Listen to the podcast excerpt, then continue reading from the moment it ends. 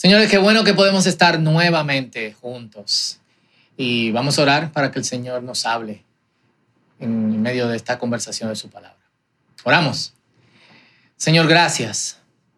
Por tu bondad y tu misericordia somos sostenidos.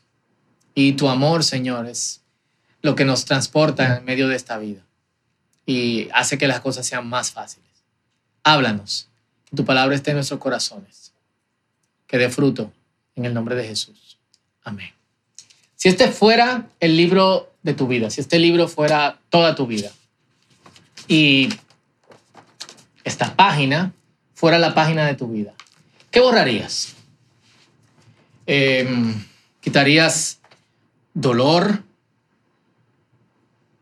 ¿Tiempos difíciles? Em, ¿Incertidumbre? Eh, sería muy chulo poder, poder editarnos poder editarnos un poco y la, lo que vamos a estar leyendo hoy nos habla de, de la relación con la dificultad que tienen los creyentes y que deben tener los creyentes, la actitud que deben tener los creyentes frente a esa eh, relación. Y lo interesante de todo es que lo vamos a ver en todas las direcciones, es decir, en cada una de las partes envueltas en el proceso de esta, de, esta carta, que ya llevamos dos semanas estudiando en esta serie que llamamos Siempre Listos. Recuerden, primera de Tesalonicenses y parte también de segunda de Tesalonicenses. Y vamos a leer el capítulo 3 completo. Y dice así, por último, cuando ya no pudimos soportarlo más, decidimos quedarnos solos en Atenas y enviamos a Timoteo para que los visitara. Él es hermano nuestro y colaborador de Dios en la proclamación de la buena noticia de Cristo. Lo enviamos a ustedes para que los fortaleciera, los alentara en su fe y los ayudara a no ser perturbados por las dificultades que atravesaban. Pero ustedes saben que estamos destinados a pasar por tales dificultades. Aun cuando estábamos con ustedes, les advertimos que las dificultades pronto llegarían. Y así sucedió como bien saben. Por esta razón, cuando ya no pude más, envié a Timoteo para averiguar si la fe de ustedes seguía firme. Tenía miedo de que el tentador los hubiera vencido y que nuestro trabajo hubiera sido en vano. Pero ahora Timoteo acaba de regresar y nos trajo buenas noticias acerca de la fe y el amor de ustedes.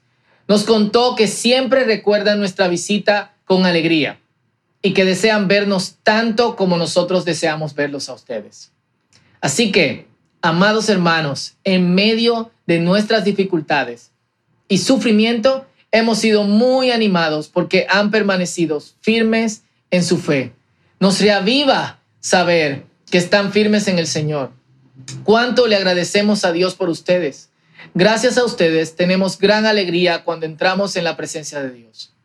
Día y noche oramos con fervor por ustedes, pidiéndole a Dios que nos permita volver a verlos y completar lo que falte en su fe. Que Dios nuestro Padre y nuestro Señor Jesús nos lleve muy pronto a verlos a ustedes y que el Señor haga crecer y sobreabundar el amor que tienen unos por otros y por toda la gente, tanto como sobreabunda nuestro amor por ustedes. Que Él, como resultado, fortalezca su corazón para que esté sin culpa y sea santo al estar ustedes delante de Dios nuestro Padre cuando nuestro Señor Jesús regrese con todo su pueblo santo. Amén. De todos los capítulos que nosotros hemos leído hasta ahora de el libro de Primera de Tesalonicenses, la carta de Primera de Tesalonicenses, y ya leímos el capítulo 1 en el primer mensaje de esta serie Siempre Listos. La semana pasada JJ habló eh, en conexión con el capítulo 2 Hoy este capítulo 3 es, creo, el más íntimo de todos. Pablo, habiendo compartido solo un tiempo breve con, con la gente de esta ciudad, se, se hace preguntas, preguntas que son motivadas por la, por la preocupación. ¿Seguirán creyendo? ¿Cómo estarán? ¿Estarán firmes en el Señor? Wow, me dicen que están pasando por muchas tentaciones. ¿Seguirán con el deseo de congregarse? En este tiempo difícil, decidirán o seguirán con el deseo de servir al Señor.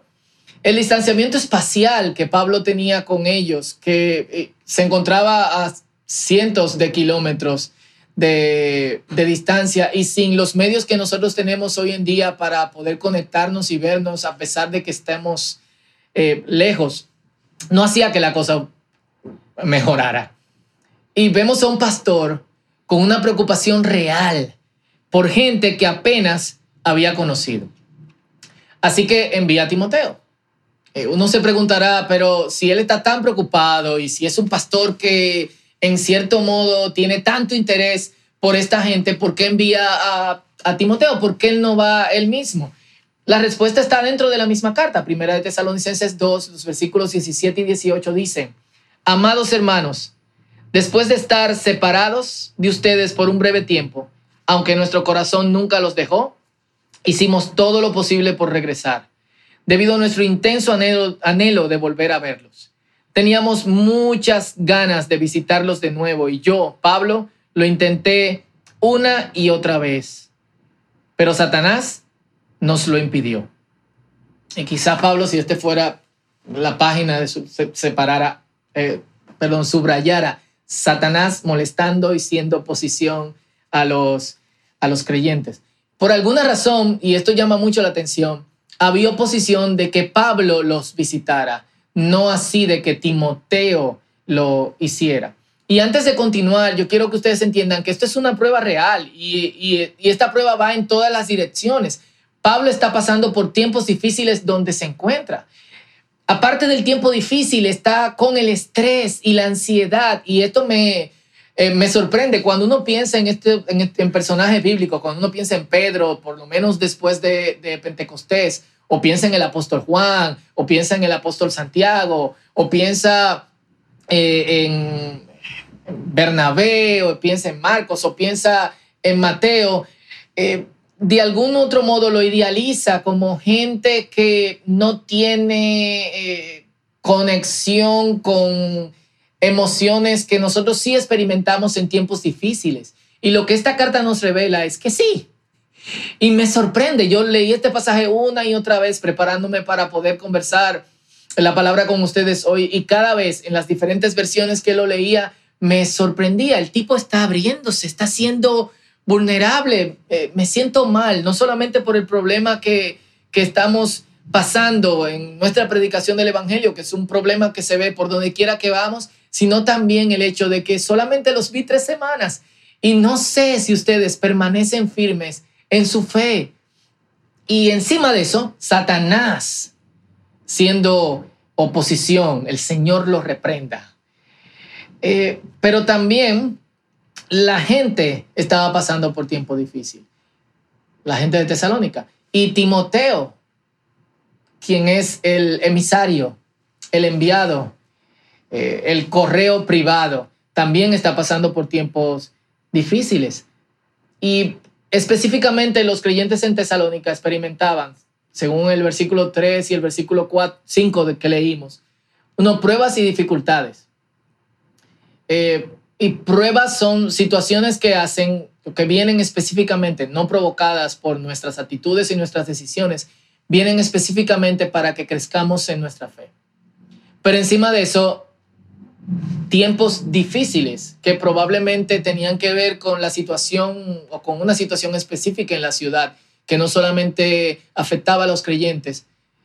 Y según el versículo 5, tentaciones. Ambas cosas, pruebas, dificultades combinadas junto a tentaciones, son perturbaciones importantes. Y las pruebas son el terreno más fértil para que uno caiga en tentación, especialmente si empiezas a dudar del poder de Dios. Qué fuerte, ¿eh? Que estés pasando por tiempos difíciles y que al mismo tiempo la gente que amas y que quieres también lo está pasando, pero no puedes saber de ellos y no puedes ni hay garantía de que puedas saber si, si están bien o si mejorarán. Así que Timoteo llega a ellos y hace tres cosas. Y tres cosas que me gustaría que, que permanezcan en nuestra mente, porque creo que son tres cosas que nosotros debemos imitar. ya que la imitación ha sido una constante en estos días que hemos estado hablando. Uno, llegó para fortalecerlos. Dos, llegó para animarlos en su fe. Tres, llegó para ayudarlos a no ser perturbados por la dificultad. Y esto que hace Timoteo no solamente le trae beneficio a los tesalonicenses, también es de hecho un beneficio para Pablo, que al recibir noticias es, según él mismo dice dentro de la carta, animado y reavivado. Y quiero llamar la atención a algo, como decía anteriormente, Timoteo también estaba pasando por dificultades, pero decidió ser el canal por el que otros que también estaban pasando por tiempos difíciles fuesen bendecidos. Y me gustaría preguntarte, ¿cómo puedes ser de bendición a otros en medio de que también pasas por tiempos difíciles, estrés, aumento de la carga laboral o pérdida de tu trabajo, del medio laboral, prueba, tentación? ¿Cómo puedes ser de bendición en medio de eso? Yo me imagino a Timoteo diciendo, yo voy hey, pero tú también estás pasando por... E-". Yo voy, no te preocupes. ¿Y cómo lo hizo? Poder de Dios. Y la Biblia no nos dice que el poder de Dios está a nuestra disposición. La Biblia nos dice que el poder de Dios lo tenemos. Efesios capítulo 1, versículo 19 al 20 dice que entiendan la increíble grandeza del poder de Dios para nosotros, los que creemos en Él es el mismo gran poder que levantó a Cristo de los muertos y lo sentó en el lugar de honor a la derecha de Dios en los lugares celestiales. Y quiero que, que entendamos poder de Dios, que la Biblia llama gran poder y que en cierto modo ha perdido fuerza porque el gran poder era hasta una maldición. Yo recuerdo que mi abuela usaba este, eh, esta frase para, para mandarnos al carajo, pero gran poder de Dios. Y en cierto modo nosotros no entendemos la capacidad que, que este poder tiene. Eh, o en cierto modo eh, no sabemos cuánto, cuánto mide. Así que a mí me gustaría aterrizarlo para ti el día, el día de hoy. Una de las fuentes de poder más grandes ahora mismo es la energía nuclear. Un solo reactor nuclear puede encender 100 millones de bombillos. Tiene energía equivalente a 3.1 millones de paneles solares y mueve unos 1.3 millones de caballos de fuerza. Eso es energía para empujar 2.000 carros deportivos al mismo tiempo por varios días. Dios tiene más poder que eso. En el mundo hay 450 reactores nucleares que pueden mover 45 mil millones de bombillos, 1.395 millones de paneles solares y 585 millones de caballos de fuerza. Dios tiene más poder que eso. Multiplica eso por mil, que serían 450 mil reactores nucleares y multiplica eso por la cantidad de, bombillos y de paneles solares y de caballos de fuerza que mueve cada reactor, Dios tiene más poder que eso disponible para nosotros. Dios tiene más poder que eso disponible para ti. Y por eso la Biblia dice, oro que entienda. Porque no lo entendemos. Nosotros necesitamos entender que toda la energía del universo, Dios la pone a disposición de todos aquellos que creen en Él. Timoteo, armado por este eh, conocimiento, a pesar de que pasaba por dificultades, a pesar de que se estaba poniendo en peligro, de que probablemente cuando llegase a Tesalónica había un letrero que decía, Timoteo, compañero de Pablo, se busca de la ansiedad que podría provocarle salir a la calle para encontrarse con cada uno de estos grupos de creyente, reconoce este poder y dice como el salmista en el Salmo 118, versículos 16 y 17, el fuerte brazo del Señor se levanta triunfante. No moriré, sino que viviré para contar lo que hizo el Señor. Lo logró, fue y volvió. Fue e inspiró, fortaleció, animó y enseñó lo que les faltaba aprender a los tesalonicenses. se mantuvo a salvo, volvió y reavivó y animó a quien por su preocupación en medio de sus dificultades no podía conciliar su fe con la ansiedad a causa de lo que pensaba o le preocupaba de estos eh, hermanos. ¿Y qué pensó? Y es lo mismo que nosotros debemos de pensar hoy. No moriré, sino que voy a vivir para contar lo que hizo el Señor. Se lo digo porque mucha gente sale a la calle y llega con estrés. No moriré, voy a vivir para ver lo que hizo, lo que está haciendo el Señor. Porque pensamos qué nos va a pasar a nosotros, qué le va a pasar a los nuestros. No moriré, sino que voy a ver lo que ha hecho el Señor y lo voy a contar. Salmo 118, versículo 17. Y entendiendo eso, Pablo al recibir a Timoteo ora y ora por tres cosas. Uno, que Dios los haga crecer en amor. Dos, que Dios fortalezca sus corazones. Tres, que sean santos y sin mancha.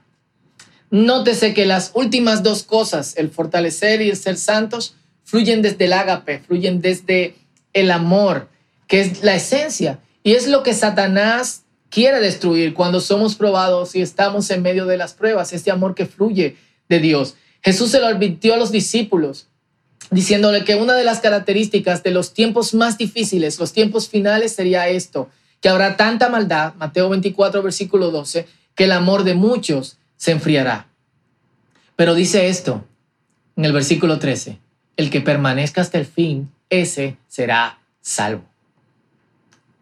¿Qué puede hacernos permanecer? El poder de Dios.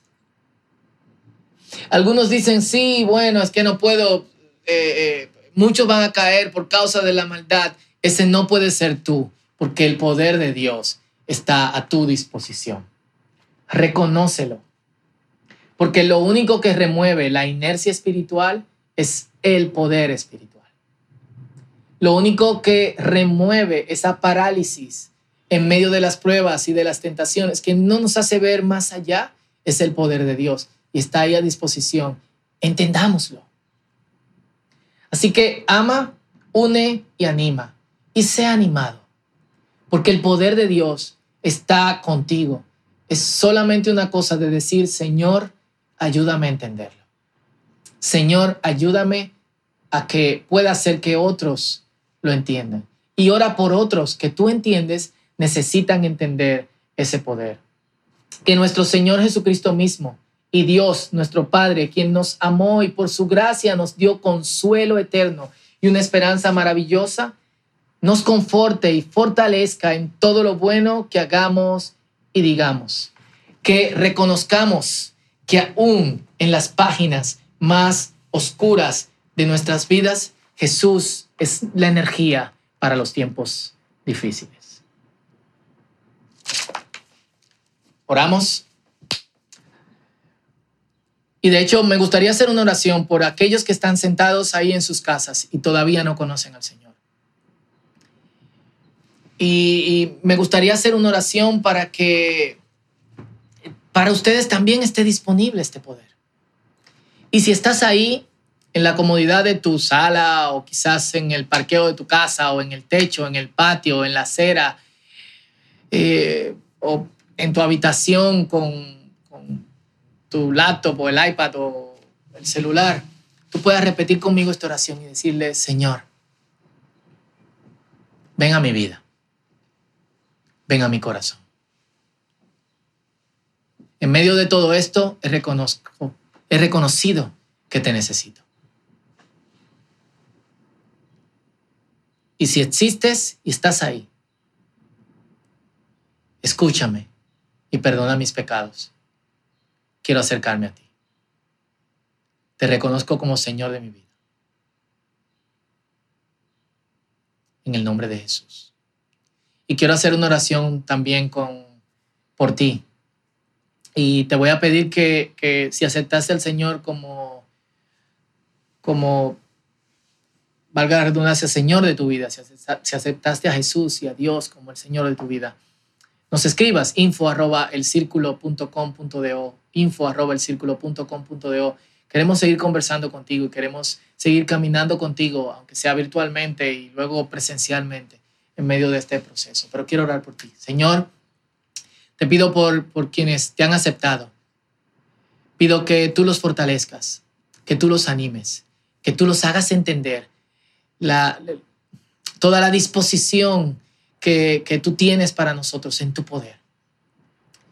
Y oramos, Señor, que puedan permanecer y que puedan estar firmes y que puedan crecer en ti. Como Pablo no veía a los tesalonicenses, nosotros no podemos verlos ahora mismo. Y no sabemos qué va a pasar, pero como tú guardaste a los tesalonicenses, tú también los vas a guardar. Gracias. En el nombre poderoso de Jesús. Y por todo lo que escuchamos el mensaje el día de hoy, te pedimos que, que tú te glorifiques, Padre Santo, y que tu gracia poderosa nos ayude a entenderlo y a ponerlo en práctica. En el nombre de Jesús.